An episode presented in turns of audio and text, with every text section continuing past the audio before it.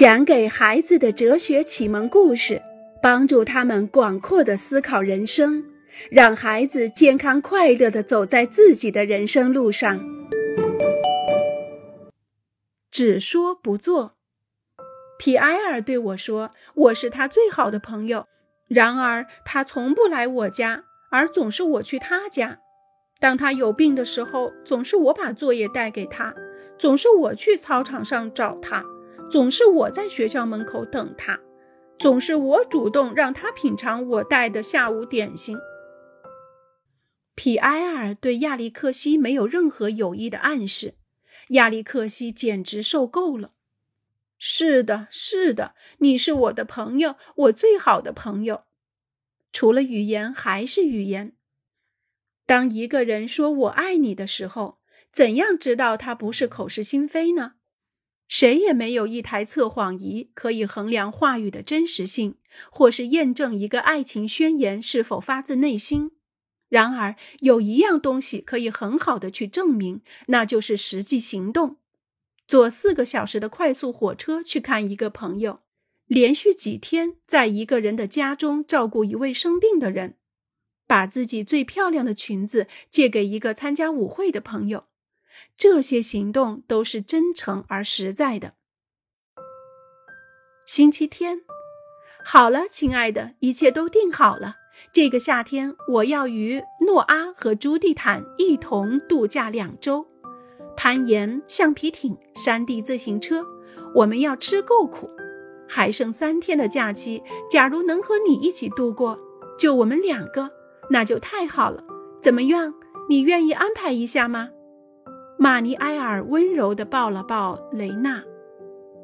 星期二，啊，我想说，星期五我可能无法去火车站接你，因为有一场足球赛。当然也不一定。告诉我你坐的那趟火车到达的准确时间吧。如果没有加时赛的话，我也有可能去。我是非常想去的。然后他在雷娜耳边低声说了几句甜言蜜语。星期四，说实话，假如这个周末我不陪你去卡罗琳娜家里，你不会生气吧？我实在是不喜欢她的那些朋友。听了这些，雷娜很失望。假如你知道我多么的爱你，玛尼埃尔一边说，一边用充满爱意的眼神凝视着雷娜。再继续这样下去，雷娜肯定会发出疑问。玛尼埃尔总是用一些甜言蜜语安慰她，这确实令她开心。可是行动在哪里呢？感情只要是真诚的，总是在行动中生存和长大的，在和别人分享的时光中，在共同实施的计划中生存和长大。感情并不只是言语。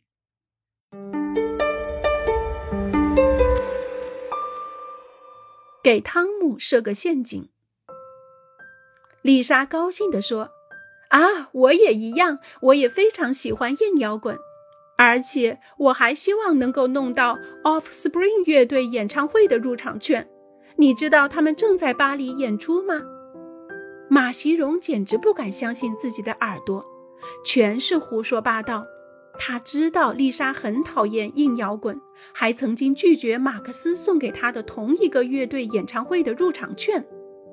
马西荣又听到汤姆邀请丽莎去看电影，星期天去看《惊声尖叫二》，好主意呀！我超喜欢第一部，把它看了三遍。这一回马西荣差点窒息。马西荣和丽莎一起去看的《惊声尖叫一》。电影还在放映，丽莎就离开了放映厅。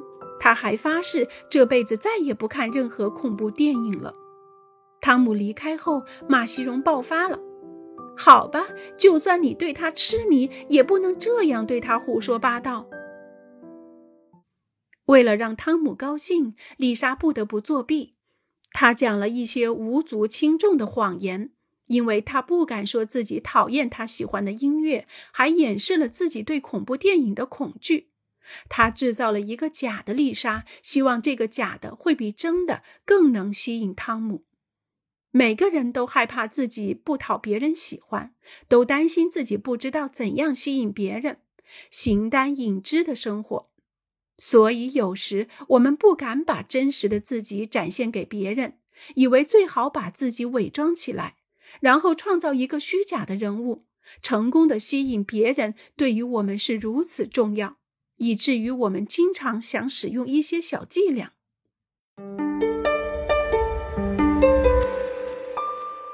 别再演戏了。问题在于，假如我们不知道适可而止，或是忘了卸下伪装，那么就要一直演戏。如果我们从不展现真实的自己，我们就会变成一个虚构的、创造出来的人物形象，就不是一个真实的自己，因此也就不能展开一场真正的友谊或是爱情故事。要是丽莎继续长期处在一个虚构的人物形象中，她就将经历一场虚假的友谊或是爱情故事，而她只是在其中扮演一个角色而已。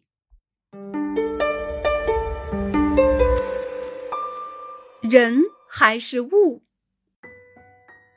吕卡的爸爸是一个知名足球队的教练，有时吕卡自问。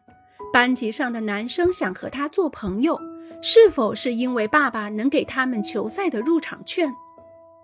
让娜的妈妈是电视新闻播音员，让娜在想，朋友们到他家玩，是否只是为了看一下他的妈妈在现实生活中的样子？